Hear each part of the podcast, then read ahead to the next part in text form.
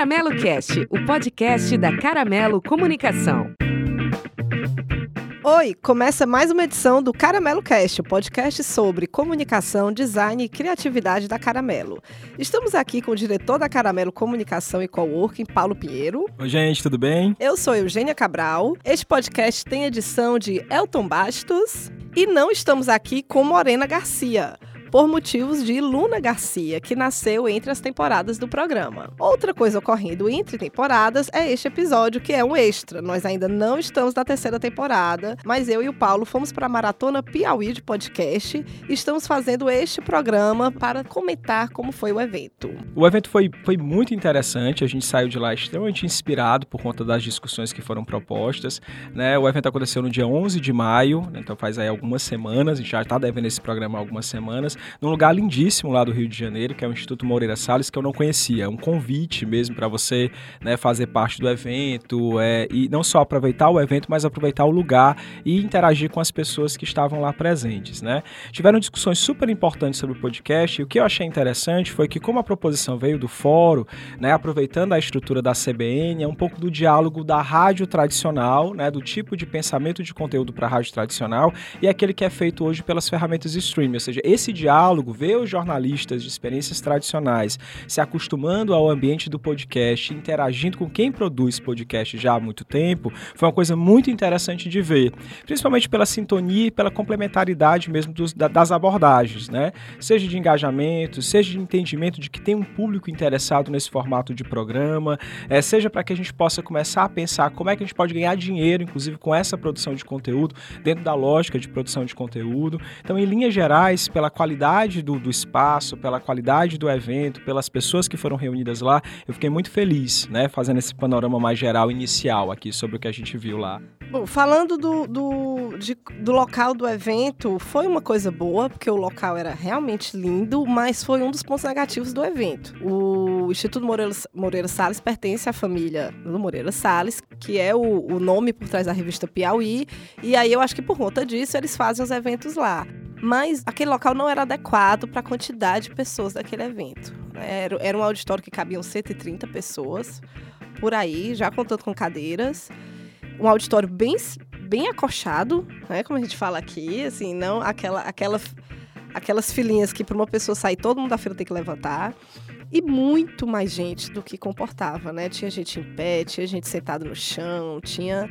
Não, havia um público ali muito maior. Inclusive o José Roberto Toledo quando a gente conversou com a gente no intervalo, ele comentou, né, que na primeira maratona Piauí, que foi outro tema, ele disse que deu gente, mas tudo bem. A segunda também encheu, mas não lotou. E na terceira, com um dia, eles tiveram que encerrar as inscrições, porque né, eu acho que comprova bem o, o chamado do do assunto. Depois eu fiquei pensando, quando o José Roberto de Toledo disse isso pra gente, que vendo um evento que as inscrições terminaram em um dia, né, é, eu fiquei pensando que alternativas eles poderiam ter desenhado até para tentar é, reduzir um pouco dessa percepção de que o espaço não era adequado para a demanda. Né, fazer um segundo dia, é, pensar, por exemplo, em ocupar outras salas ali do ambiente. Né? Eu sei que é uma estrutura é, é, de exposição, espaço de exposição, que as interferências são um pouco mais, mais difíceis, mas eu fiquei pensando que eles poderiam ter, ter viabilizado é, é, algumas alternativas de transmissão, até porque o espaço era muito aberto, né? Por outro lado, eu também percebi que é, talvez, apesar de eu estar falando do excelente diálogo entre é, os jornalistas de veículos de comunicação tradicionais que hoje produzem podcast e os podcasters, né, ainda há, havia um temor se essa abordagem seria bem recebida pelo público ou não, né? O que comprova a relevância, inclusive, do formato, né, hoje em dia. Tanto que ele estava comentando isso, ou seja, olha só, a gente ficou impressionado né, que em função da decisão do tema por podcast, a procura tenha sido tão grande. E a gente estava comentando, discutindo inclusive com a Juliana Valauer lá, que era para um espaço para pelo menos três vezes a, a, quantidade de pessoas que, que efetivamente fizeram parte. A gente chegou, que a gente fez um bate e volta, né, em função da, das crianças, a gente foi no mesmo dia e voltou no mesmo dia, nós chegamos atrasado, a gente perdeu a, a primeira mesa, ou pelo menos parte dela, e, e havia ainda muita gente para chegar entre os inscritos. A gente chegou com meia hora da primeira mesa e não, eu acho que não tinha metade da, dos inscritos. Dos ali. inscritos, pelo menos foi a percepção que eu tive vendo a lista de inscritos, né? Claro que isso aqui é, é percepção. Mas quando eu cheguei lá e vi o, o auditório, o teatro, né? Aquele espaço lotado, eu disse, nossa, onde é que vão ficar as outras pessoas, né? Por exemplo. Então foi um erro de avaliação, eles mesmos comentam isso, né? É, que de fato erraram na avaliação, mas um sinal foi o tempo que as inscrições terminaram, que eu fiquei pensando, ó, terminou em um dia. Então há uma procura, há uma demanda, será que não vale a pena a gente repensar, por exemplo, a, o, formato do evento, né? Apesar de eu ter gostado muito do formato de mesa e de debate, sem necessariamente as palestras. Então, essa primeira mesa era sobre podcast narrativo. É, que tinha o Rodrigo Vizeu, maravilhoso, do Presidente da Semana e Café mesmo. da Manhã. A Sara Lima, do 37 Graus, que eu não conhecia, mas é um, um uhum. podcast né, sobre ciências, eu achei super interessante. E a Gabriela Viana, do Voz e Reflexões, que é da CBN. Então eles fizeram uma, um mix, né, realmente, do, do, do público da CBM e outro.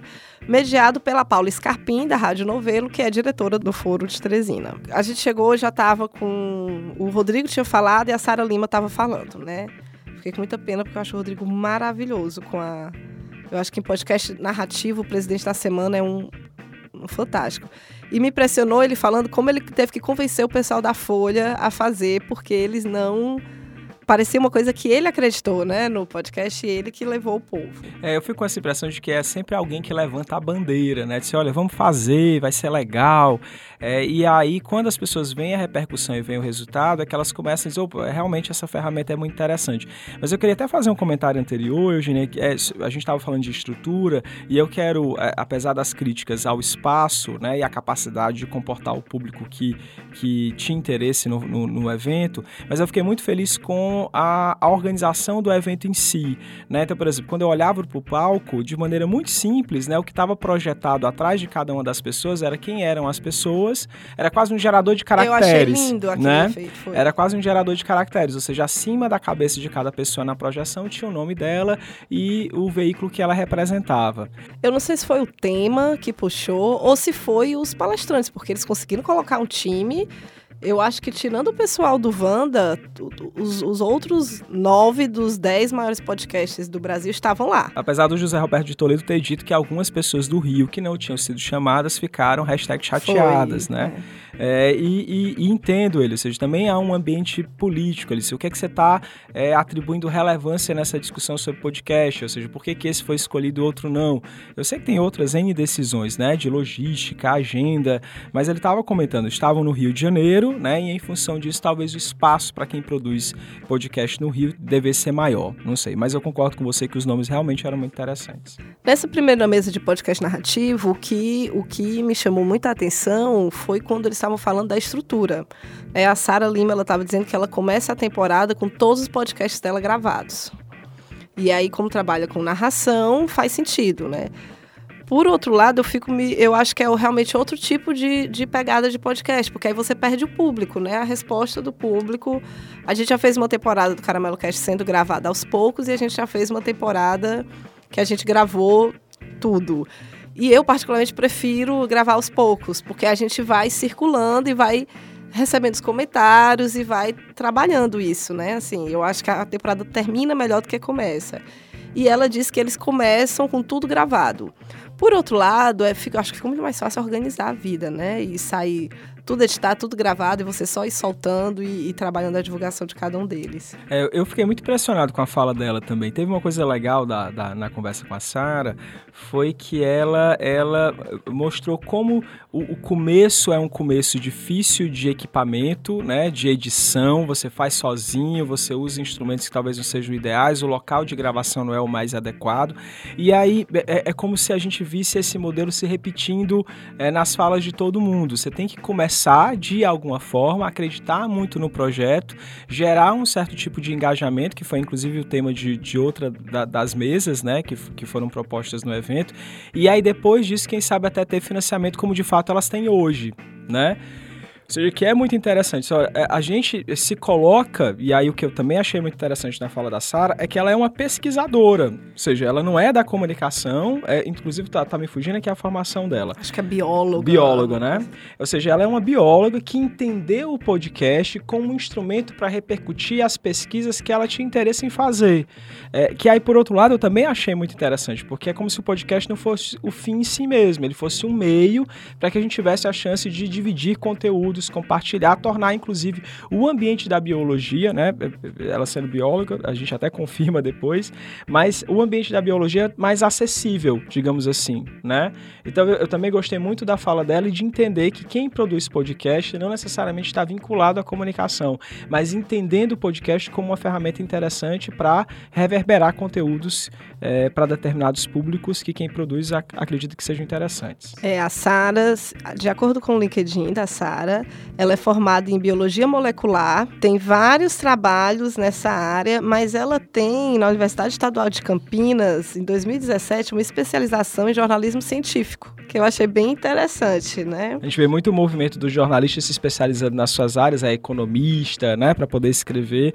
Ela fez um movimento inverso, muito bom. Outra coisa que eu achei interessante isso foi quando o Rodrigo Vizeu falou que o Café da Manhã, que é um podcast maravilhoso da Folha, né?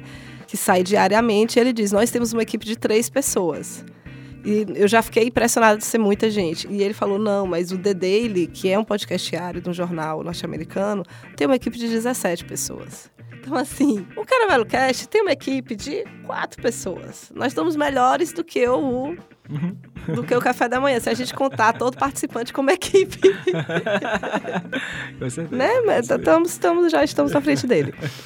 Mas assim, da equipe, né, que se trabalha, de, depois, depois na palestra dela, a Juliana Valauer falou que o Mamilos, ele tem uma planilha que são 35 linhas de tarefa para colocar um Mamilos no ar. Então assim, é, é muitos programas são aqueles programas que as pessoas sentam e gravam com o seu celular na sua casa, mas já está caminhando para uma área muito longe disso, né? De você pensar uma narração, de você pensar um, um uma temporada completa, de ter uma equipe, de fazer a produção, tá? Já tem, já tem outro nível aí. Uhum, é verdade, é verdade. E, e eu, eu volto a, a, a, colocar que aí no caso, por exemplo, do Rodrigo e de, de, a gente pegar, por exemplo, profissionais da CBN, né, Rodrigo lá na Folha, é o entendimento também de que os veículos de comunicação tradicionais estão incorporando fazer podcast à sua rotina de produção.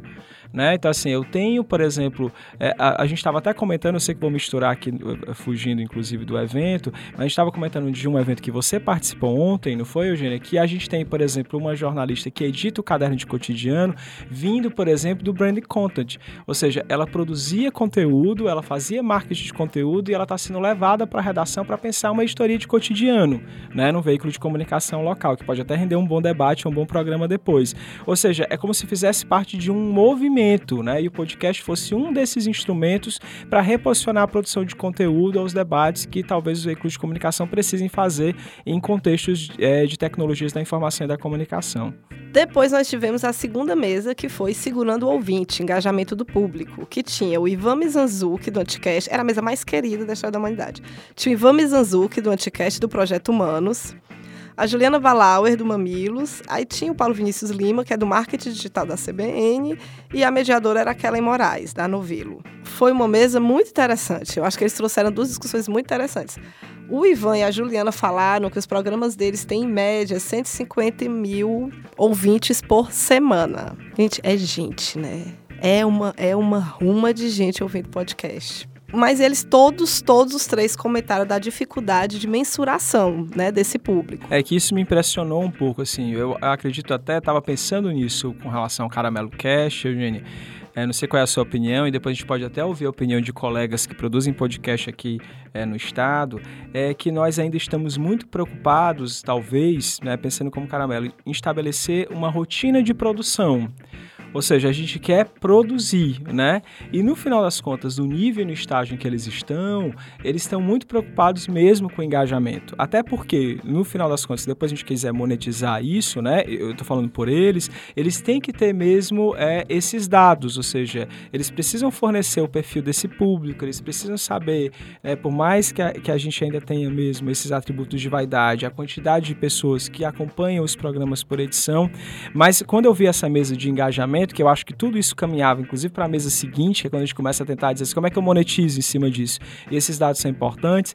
Para a gente que está no estágio de conseguir estabelecer uma rotina de produção, eu fiquei impressionado como os dados né, que eles detêm ainda são dados que na leitura deles são frágeis, ou seja, que as ferramentas que hoje a gente indexa os programas, elas não fornecem dados que possam ser considerados consistentes, né? O, a maior questão é que você não tem um canto único, é né, para você ler. É. E aí, o, eu sempre tinha visto isso como um problema, né? A gente não tem o que eles chamaram o YouTube dos podcasts. A gente não tem um canto que a gente vá lá e que todo mundo escute. Você pode escutar no, no Spotify, você pode escutar no, num programa, você pode escutar no iTunes, né? Tá, tá misturado. Por outro lado, eu acho que foi o Paulo Vinícius Lima, que ele disse que ele achava bom não, ser, não ter o YouTube dos podcasts, porque o YouTube é dono dos vídeos, né? Assim, amanhã o YouTube muda a forma como o algoritmo dele faz para encontrar o seu vídeo e, e, pronto, mudou, você não tem o que fazer. Amanhã o YouTube tira o seu vídeo do ar por alguma coisa deles e acabou, você está fora do ar, você não tem o que fazer. E o podcast tem essa liberdade. Se um dia o, o Diesel tirar um, um, podcast do ar, tem o Spotify ainda, tem o, o, o, você pode escutar no site, né? Você pode escutar no SoundCloud, você pode escutar no Podcast Addict. Tem, existe uma liberdade de, de trabalhar com a informação.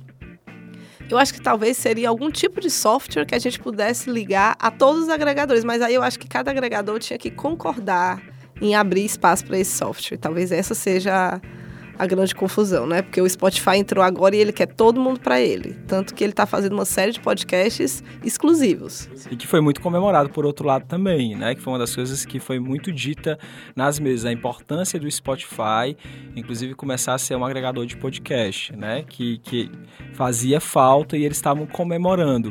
Até por conta mesmo da campanha que a Juliana Valau fez parte, ou seja, isso passou a ser um atributo de diferenciação da ferramenta, né? Utilizado publicitariamente inclusive. Mas que não deixa de ser um. um né? O Ivan Mizanzuki disse que é uma. O Ivan, uma pessoa engraçadíssima, né? Porque ele lá na palestra disse assim: não, porque eu não gosto de gente e as pessoas começaram a falar comigo e eu tive que me acostumar com isso.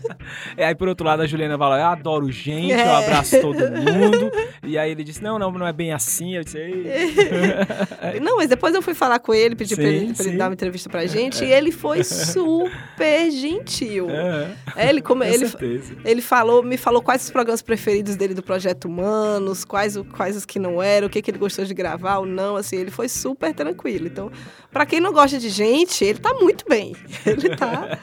ele, ele tá de parabéns. Mas ele falou que era muito interessante essa relação que se construiu com o 20 do podcast, porque ele disse que tem as piadas internas de quem escuta o podcast, né? De, de eu falar uma coisa e ficar no programa, e aí eu, as pessoas já dizem, ah, eu sabe porque tu sempre fala isso. E é um relacionamento que as outras mídias não permitem. E aí isso gera que a pessoa fique engajada no programa por duas horas de programa, né? como, como é o dele do Anticast, como é o Mamilo, um milkshake chamado Wanda, acho que duas, duas semanas atrás teve um episódio de três horas. Você passava dois dias ouvindo e eu já estou no nível que eu estou escutando todos os meus podcasts em 1.5, que é a, velocidade acelera, que é para dar tempo de ouvir tudo que Inclusive, eu quero. achando estranho, né, quando você não usa na velocidade 1.5 e começa a dizer que as pessoas estão falando devagar demais. eu fui ouvir. Paulo tá dizendo isso porque eu fui ouvir o, o OEA no Spotify. É. E eu olhei e disse, nossa, Juliana, falar que as pessoas estão falando tão devagar, por que, que elas estão falando devagar assim? E depois eu me toquei, que é no meu agregador eu acelero a velocidade, no Spotify estava normal. Então eu estava estava ouvindo como elas realmente falam. E aí a gente teve a pesquisa do Ibope, né, que o José Roberto Toledo trouxe. O José Roberto Toledo, ele é editor da revista, do site da revista Piauí, e ele é um homem de jornalismo de dados, né? Tanto que agora a revista tem uma área de dados, o site tem uma área de dados. Eu achei super apto que ele apresentasse a pesquisa Ibope sobre podcasts. O, mas eu achei muito interessante porque a Márcia, né, que foi a, a pessoa do Ibope que foi apresentar os dados. Márcia Cavalari. Márcia Cavalari, isso. Ela disse assim: ó, eu recebi uma ligação do José Roberto de Toledo e ele disse: olha, eu preciso de dados para levar para o evento. E ela disse: eu não tenho esses dados, né? Vou ter que correr atrás desses dados para você. Né? Eu achei interessante também, óbvio, né, esse relacionamento. É muita moral, né? Não? É, muita moral, assim, muita influência, né? Se, então, porque ela foi e fez. Ela foi e fez, ela incluiu, inclusive, no questionário, nas pesquisas que normalmente provavelmente eles já fazem. É, ela incluiu algumas perguntas né, para saber das pessoas é, de diferentes níveis é, sociais, realidades sociais, perdão, mas para saber, você sabe o que é podcast? Você escuta podcast? Foram perguntas interessantes, inclusive para saber o nível de intimidade das pessoas com o tema. E aí, por mais que seja um recorte, ainda apenas um recorte, não deixa de ser interessante para o próprio José Roberto de Toledo, que adora os dados e que já entende que isso aqui é um produto, inclusive, né, da, da, do veículo de comunicação em que ele está. Ele disse: olha, empresários, está vendo aqui os dados? Olha como as pessoas estão ouvindo podcast, né? Muito tentando desconstruir essa ideia de que o podcast ainda é de nicho, ainda é para o público geek, ainda é para um público mais jovem, né? Até mesmo porque ele teve que se, se acostumar com a própria ferramenta e hoje é um defensor. Exatamente. O, essa pesquisa, essa pesquisa teve uns momentos muito engraçados da pesquisa, né? Porque essa, como é que funciona essa pesquisa? É, algumas pessoas são cadastradas no Ibope para responder. Uma vez por mês eles recebem a pesquisa, eles respondem e eles é, são solicitados a eles que gravem vídeos com algumas das respostas, né? Algumas respostas mais complexas. E ela colocou lá na frente. Foi muito engraçado porque algumas eram assim: o que é podcast? E saía todo tipo de coisa muito estranha, né? Era assim. E a gente achou muita graça lá, mas que na verdade mostrou como não é uma coisa tão alienígena. As pessoas tinham noção do que era, elas entendiam, mas que não fazia parte do dia a dia deles, né? Ainda, ainda, tava, ainda estamos em processo. Tem alguns dados que foram bem interessantes mesmo, que, que uh, o Ibope forneceu no evento, né? Eles começam, inclusive, contextualizando, dizendo quantas pessoas acessam a internet hoje no Brasil, quantas utilizam smartphone, que são dados interessantes porque é, acabam nos ajudando a entender o comportamento mesmo das pessoas, né? Em, em, em, no uso que elas fazem da internet. Com relação aos entrevistados que eles, que eles utilizaram, que, que estão cadastrados lá na plataforma do Ibope, como a Eugênia comentou, tem uma coisa legal que é assim, é, é, um dos slides que foi partilhado é o perfil de quem ouve podcast, se você já ouviu podcast alguma vez na vida. E aí tá bem equilibrado, ou seja, dos respondentes, 52% eram homens, 48% eram mulheres, né? Então tá meio a meio. Da classe social, uma coisa interessante, assim, pelo menos por esse recorte que foi feito aí pelo pessoal do Ibope, né? É, 58% das pessoas que já ouviram podcast alguma vez são da classe C, 38% da classe B e 4% da classe A. Né? Claro que depende, óbvio, do perfil das pessoas que efetivamente responderam, mas não deixa de ser um dado para nos orientar de alguma forma. Né? A idade ainda pontua que as pessoas mais jovens são as ouvintes de podcast, ou seja, na sua maioria vai de 25 a 34 anos de idade. Né? Querendo ou não, também é um público que já está mais adaptado, inclusive, ao podcast. E de regiões, aí é, é um dado expressivo, mais de 50% está concentrado na região sudeste, ou seja, 51% dos respondentes né, a essa pergunta, você já ouviu o podcast alguma vez na vida, né, estão lá na região sudeste. Nós aqui da região nordeste é, correspondemos a 23%. Né? Então temos muita coisa aí para desbravar. Mas são alguns dos dados, como a Eugênia estava lembrando, né? essas palestras ficaram disponíveis né? No canal da Revista canal. Piauí, no YouTube. E aí você pode ver mais detalhes aí, apenas um comentário nosso. Outra coisa que eu achei interessante é que estava a Márcia Cavalari do Ibope e estava a Grace Matos da CBN comentando a pesquisa da ABPOD, né? É, a, a POD Pesquisa, que é CBN e ABPOD. E foi a, o único momento do evento que eles citaram a ABPOD, Associação Brasileira de Podcasters. Ela estava passando por uma nova eleição, foi uma saída bem conturbada da outra diretoria assim, a gente vê como num evento como esse, que o tema era só podcast, ela não, não tá com representatividade no mercado mesmo, né? A gente tem agora uma nova diretora, a presidente Raquel, o André Jonatas do SerifaCast é parte dessa nova diretoria, então a gente espera que agora eles estão cheios de planos, querendo fazer acontecer. Tá uma diretoria bem diversa, não tá só o pessoal do Sudeste, né? Tem o pessoal de várias partes do país, então vamos torcer para que agora eles consigam dar uma uma reavivada nesse movimento mesmo. E aí a gente passou para parte final do evento. O tema da mesa era podcast como negócio. Tinha o Carlos Merigo, do B9, o Ricardo Gandu, da CBN, a Branca Viana, da Rádio Novela. A Branca apresenta o podcast Maria Vai com as Outras. Eu sou fã descarada da Branca. Eu perdi toda a minha elegância de jornalista, tirei não, que foto. A Eugênia tietou nesse evento, Eu me foi, passei, não? eu me passei. Ah, Malu Gaspar, faz... Branca Viana, as minhas jornalistas do coração, todas lá bombando. Eu fui lá, mas a, a Malu Gaspar, eu cheguei muito tímida e disse, oh, Malu, eu posso tirar uma foto? Ela olhou pra mim e ela disse assim, mas você veio, foi para isso. Foi. Então foi pronto. Mesmo. Eu não, me e todo senti... mundo foi muito gentil, porque disseram assim, mas vocês vieram do Ceará pra cá mesmo. Foi. E vocês estão vindo e voltando no mesmo dia. Exato. É muita vontade de ouvir a gente, aí né? A gente, é, aí a gente falava que a gente tinha duas crias e eles compreendiam, né? Ou seja, Como... a Eugênia usou todos os artifícios que ela podia para garantir as fotos que ela queria. Todos. Muito bem. Mas depois de eu ter. depois de eu estar num evento e pedir uma entrevista, por favor, com presente de aniversário, a gente passou, entendeu? Nesses limites. O Merigo, ótimo, né? Maravilhoso. Uma pessoa muito, muito. Eu acho que ele tem uma visão de negócio muito legal. Né? Não só ele ama fazer podcast, como eu vejo, a gente, assim, ele fala de mercado, ele fala de retorno, é muito interessante. E o que ficou para mim dessa mesa foi que, assim, eles comentaram como a barreira de entrada era baixa como, como negócio, né? Não é um negócio que você tem que ter, uau, que fantástico meu investimento. Mas, assim, eu acho que agora, atualmente, a gente está ainda com, um, conteúdo patrocinado e dois, anunciante nos programas. E três, o público pagando. Né? Como você tem o Mamilos, como você tem o, o Anticast, o Projeto Humanos, como eles é, o público entra e entra no PicPay, entra no Catarse e eles sustentam. É, pelo menos é, acredito que seja grande curiosidade. As perguntas foram feitas de forma muito objetiva. Como você monetiza, né? Como você ganha dinheiro. E aí, eu, eu, depois, a, acredito que seja um desafio a gente encontrar outras experiências que não apenas a do B9, ou não apenas a, dos, a do Mamilos, que, que parecem meio que excepcionais ali, né? Ou seja, ah, não, mas vocês conseguiram, olha, foram vocês que conseguiram, Mas se eles têm né? 150 mil, 150 mil ouvintes por semana, um terço desses 150 mil der 10 reais, Sim. eles se monetizam, né? É, É, isso. é eles, isso. eles já estão. Mas, mas ainda me preocupa parecer meio que excepcional, sabe? Eles foram os, os que conseguiram, digamos assim. Mas, de fato, a experiência de monetização é essa, né? Ou seja, e, e uma das coisas que, pelo menos, eu vi muito fortemente no discurso da Juliana Valauer defendido é que é criar rede, é as pessoas criarem vínculos. É nesses vínculos, é na ideia da rede que muito desses instrumentos eles vão é, continuar a persistir.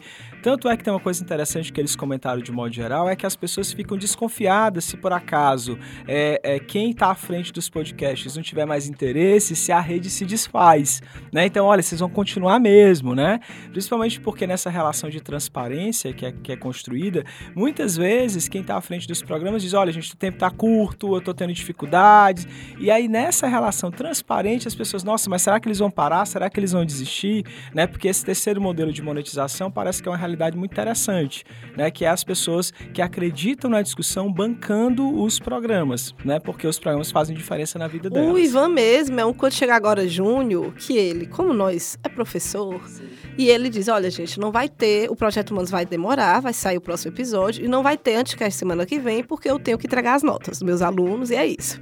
Assim, e a gente compreende muito a vida do Ivan, porque é, é, é séria essa É história isso. de notas, é isso. É, é isso. Mas aí no caso dele, ele vende o curso dele de storytelling, que é um curso online. Então, eu- todo mundo que escuta o Projeto Humanos é público que ele pode vender esse, esse curso, né? Então já é um quarto modo de, de ganhar dinheiro com podcast. E finalizou com o Foro do Foro. Eles chamaram o Rodrigo Alves, que é do podcast Vida de Jornalista, que o, o Rodrigo Alves costuma entrevistar jornalistas, né? É um, é um programa só sobre o mercado de jornalismo e entrevistando jornalismo. E eles chamaram o Rodrigo Alves para fazer o Foro do Foro, né, que foi um Foro de Teresina ao vivo, com o Fernando Barros, a Malu Gaspar, maravilhosa, José Roberto Toledo e a Paula Scarpim, que é a diretora, que ele entrevistou eles, né? Eles falaram sobre o processo de produção, o processo de, de pauta, como aconteceu, como ocorreram as histórias, como chegaram às, às conclusões. E o que eu achei mais interessante dessa mesa foi o Fernando Barros, foi o descrédito que começou, Total, né? né? O Fernando Barros disse que o João Moreira Salles, que disse vocês têm que fazer um podcast, você vê, com- e que dono ativo, né? E em outro momento ele comenta que ele aprova as capas, né, o João Moreira Salles.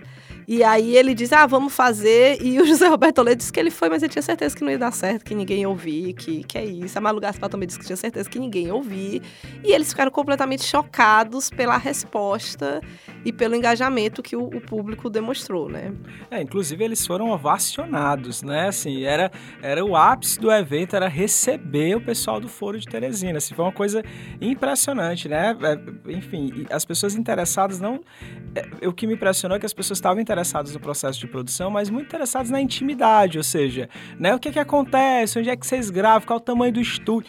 É, é, é, e é muito um pouco dessa relação que você tem né, com a com, de tietagem. E é, isso me impressionou e acho que é uma resposta muito interessante para eles que, que tinham um relacionamento de tanto descrédito com o programa. Né? E que são pessoas muito discretas. Né? Eles são, são todos reporteiros, eles são, eles são jornalistas, eles não são nem âncora, eles não são nem de tela. Então eles não são.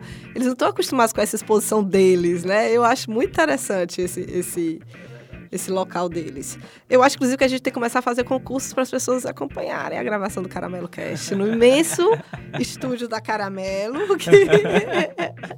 venha, venha, venha. Inclusive, né, hoje a gente tem o professor Leandro aqui, é, entendeu? Que tá... Do Esticando, né? Que, inclusive, gentilmente trouxe água e chocolate. Uma pessoa que me traz uma chocolate. Uma pessoa que faz esse trabalho de produção gratuitamente tá é uma pessoa de um excelente coração, é, né, não?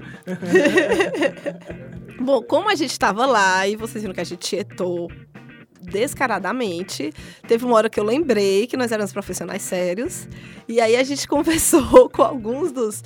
dos nós tivemos uma conversa ótima com o José Roberto Toledo, mas Foi, acabou não, não, não, não registrando, né? Não né? gravando. Desculpa, gente. Desculpa, mas a gente conversou com ele. A gente estava empolgado. No... E conversou muito com a Juliana e com o Merigo, né? Que a Juliana já é de casa, já veio para um evento nosso da, da do coworking, né? Do coworking da Caramelo, inclusive nos ajudou ativamente em busca do nosso convidado para um evento que é, o Paulo vai já fazer o convite de vocês nós, eu conversei com o Rodrigo Vizeu, do Café da Manhã, sobre como é que está essa produção de. como está essa questão da produção de podcasts para o jornalista da redação. Rodrigo, o público, você começou, né? Você até comentou muito na sua palestra que você começou num blog a mudar mais o seu, aquela hard news do impresso, né? Até chegar no, no presente da semana e no café da manhã. Uhum. Você acha que o público, você sente que o público é o mesmo, o público que está isso? É, o público do impresso está no podcast, ou é o público do portal, ou é um terceiro público? Eu ah, vou chutar muito aqui, porque parte eu não sei, mas muito eu não lembro dos, dos números, né? Mas eu acho que é um público, tem uma interseção entre tudo, mas é um público mais jovem, até que o site. É bem jovem mesmo, tanto o Presidente da Semana quanto o Café. E eu acho que é muito legal como uma porta de entrada para a Folha é, a gente vê umas pessoas que não conhecem muito o jornal, assim, tipo de. Porque às vezes até nem são de São Paulo. Né? Tudo bem que a Folha é um jornal nacional. Mas, Nós, por exemplo. É, não, eu vejo muito alcance da. Mas assim, claro que essa pessoa, uma pessoa em Fortaleza, pode, pode ouvir o. pode ler a Folha no site. Mas enfim, às vezes, quanto, quantos por cento é disso? É, a gente acaba trazendo isso, né? Essa, essa, esse ouvinte do, do podcast, o ouvinte do podcast se instala no, no jornal, no site e também no jornal impresso. E você sente que é um público que lhe dá mais resposta do que o mesmo o site com os comentários lá? É, eu acho assim, é meio difícil comparar, porque, quer dizer, dá para comparar, mas eu não acho que é muito comparável, eu quero dizer. Porque no podcast é a minha voz, né? É muito personalizado o negócio. Enquanto no site é meu nome, né? Às vezes a pessoa lê, mesmo um blog que tinha minha foto e meu nome, é um blog da Folha, é o site lá de história e tal, entendeu? Até o jornalista chegar naquele ponto que a gente reconhece a escrita dele. Ah, né? claro, é. Então, assim, eu acho que eu também não sou nenhum colunista para as pessoas me. Né, escrevendo no jornal para as pessoas, ah, esse cara aí e tal. E aí eu acho que, que é um retorno muito grande, é bem impressionante. E é um retorno muito positivo, assim, isso é mais legal, cria uma empatia, assim. É, quem faz podcast sabe, assim, que é. Claro que tem muito, muita crítica e é bom que tenha, quero muitas críticas, inclusive, pra gente ver o que tá fazendo errado e pensar nossas, nossas práticas. Mas é, no geral é muito positivo e, e comparado com a minha experiência escrevendo, escrevendo, às vezes a pessoa, quando se dispõe a escrever, a comentar um texto escrito, às vezes é um pouco mais crítica e tal. Quem também, como eu falei, foi muito gentil e conversou bastante foi o Ivan Mizanzuki. Eu tinha acabado de escutar a segunda temporada do Projeto Humanos, que é o Coração do Mundo, e eu fui me derreter, disse pra ele que era muito bom, que eu tinha adorado, e ele me disse que o episódio preferido dele do Projeto Humanos é dessa temporada.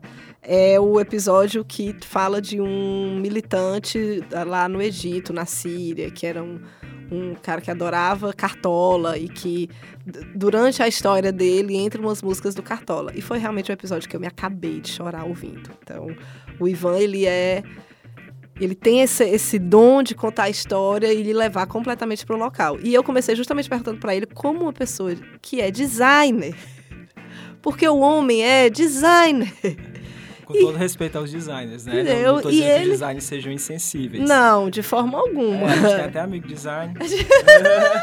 Eu tenho uma sócia design. A Morena não está aqui. opa, opa, opa, desculpa. A Morena não está aqui, aí ela não tem como se defender. Então, como, é, justamente como ele chegou nessa contação de histórias. Primeiro que eu achei fantástico, a primeira vez que eu comecei a ouvir o Anticast, que eu fui pesquisar, e você é designer. Isso. Eu disse, como o designer cai no, no, num programa tão jornalístico, tão grande reportagem como o Projeto Humanos? É, porque eu sempre... O design é uma área que é muito criativa, né? Então a gente está sempre consumindo outras coisas. Eu gostava de contar histórias, então eu fiz muitas oficinas de literatura por muitos anos, publiquei contos, sempre na ficção. Daí chegou uma hora que comecei a me, inter me interessar por histórias reais. E daí eu só queria contar as histórias reais. E daí daqui a pouco os jornalistas começaram a me chamar a atenção, dizendo, ó, oh, vem da palestra aqui que você é jornalista. Deu, ah, bacana, eu não sabia. então, mas aconteceu naturalmente. Só queria contar histórias e ainda bem, muita gente gostou, especialmente jornalistas. Você estava comentando ali que o Projeto Humanos é a sua grande vitrine, né? E que você, inclusive, é, é tem o um curso online que ocorre depois. Você consideraria é, que acabou virando uma, uma experiência de marketing de conteúdo ali? É, eu acho que não, eu não pensei nisso, sabe? Eu só usava minhas técnicas de contação de história, de storytelling ali para fazer. E daí muita gente interessada. Eu já sou professor universitário, gosto de dar aula, gosto de ensinar, gosto de aprender com os alunos também. Então acabou virando uma coisa assim, não, não foi tipo, ah, um dia eu vou fazer isso. É, foi mais, mas é, sem dúvida eu posso dar essa estratégia para outras empresas, né? O que eu acho que é o mais interessante daí. 100% do seu público dos cursos vem porque ouviram o podcast? Não, não. Muitos vêm por indicação, tem gente que não conhece. É raro, assim, a maioria é meu fã, por assim dizer, meu ouvinte.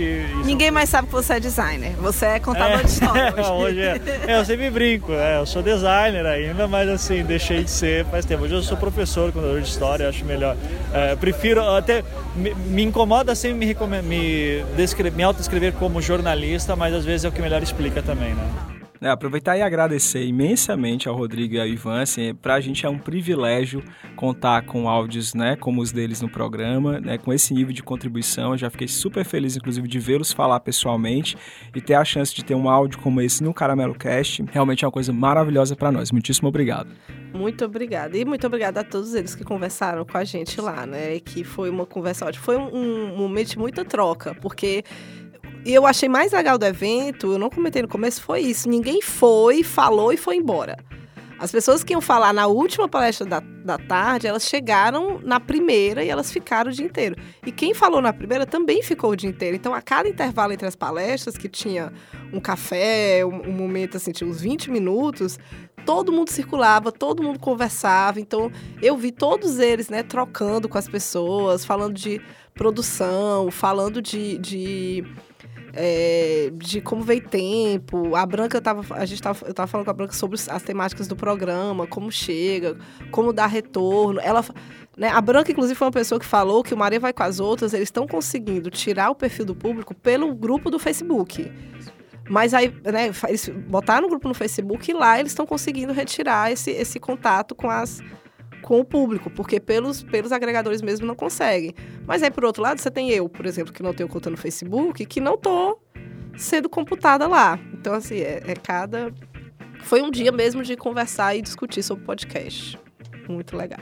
Falando em podcast, se você estiver ouvindo este programa antes do dia 27 de junho de 2019, nós temos o convite para você. Paulo vai dizer agora. Sim, é isso aí, gente. Que convite, hein? Desculpa, desculpa, tô tudo já besta. Já até trocou de roupa para fazer esse convite. Foi, é verdade. Minha voz até melhorou, né? Mas, mas olha, dia 27 de junho de 2019, como a Eugênia tá lembrando aí, né? Já que nós temos com a, a, a temporais, mas a Caramelo Comunicação faz 10 anos de atuação no mercado, né?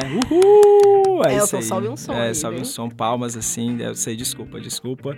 É, mas 10 anos é uma marca que para nós é muito importante, né? 10 anos a gente está brincando, não são 10 dias, não são 10 meses. A gente já venceu muita coisa aí, né? Da crise da microempresa, do desafio de crescer, de continuar tentando falar e propor comunicação corporativa no Ceará, na região Nordeste. Então, para a gente é um momento de muita conquista, de muita vitória que a gente não podia comemorar sozinhos, né? Então, a gente está realizando um evento gratuito, aberto ao público, no dia 27 de junho, agora, às 19 horas, no Teatro Via Sul.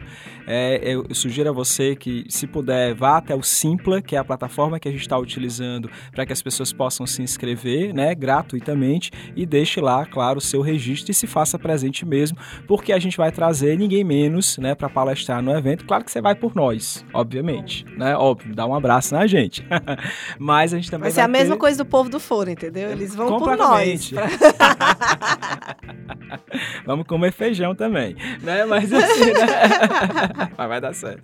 Mas a gente está trazendo o Guga Mafra, né? Então, o Guga Mafra, do Guga Cast, é o grande nome que vai mesmo subir ao palco e conversar conosco sobre novos negócios de comunicação. Ele tem uma trajetória interessantíssima mesmo, de relacionamento com a web, com o YouTube. Eugênio pode falar, inclusive, um pouquinho mais. É, e ele é o nosso grande nome desse evento, e entendendo que, né, na lógica da Caramelo, o que a gente quer mesmo é encontrar pessoas, se conectar a elas, mas também compartilhar conhecimento e muita informação. Né? Então, por favor, estejam presentes lá. A gente vai ficar super feliz em abraçar todo mundo. O Guga, ele foi o criador da Amazing Pixel, que é uma empresa que ela tinha canais no YouTube. Ela foi a primeira emissora de, de canais para o YouTube que a gente teve aqui no Brasil. Os canais dela eram canais básicos, como o Jovem Nerd, o Nerdologia, o Tudo Sobre Cachorro. Esses canais aí que bombam, né? Na, na... E que foi vendida como startup, né? E que ele é agora um desses milionários do Vale do Silício. que não é do Vale do Silício, mas é. Então ele vai conversar com a gente sobre comunicação, novas tendências, que vai ser muito legal. Se você viu esse programa depois dessa data, desculpa. Mas vai olhar lá no site da Caramelo, vai, que a gente tem todo um registro do que foi o evento e como foi. É, exatamente, é isso mesmo. Da, e daqui a pouco a gente chega com a terceira temporada do Caramelo Cast. Né? Nosso terceiro ano de Caramelo é. Cast. É, inclusive porque a Morena está voltando de licença maternidade, graças a Deus, né? Que bom que Luna está super saudável, né? E eu para manter a sanidade, a Eugênia também, né? Então é, a gente vai ter uma terceira temporada muito legal, inclusive repercutindo coisas, né? Que a gente é, viu ao longo desse ano dos 10 anos, inclusive o próprio evento aí com o Guga. Até lá, o programa termina e a nossa conversa continua. Sugestões, comentários e informações você manda pra gente lá no site da Caramelo, www.caramelocomunicação.com.br, sem cedilha, sem tio, ou pelo e-mail caramelocast@caramelocomunicação.com.br. Beijo, pessoal. Valeu, gente. Muitíssimo obrigado, viu? Grande abraço.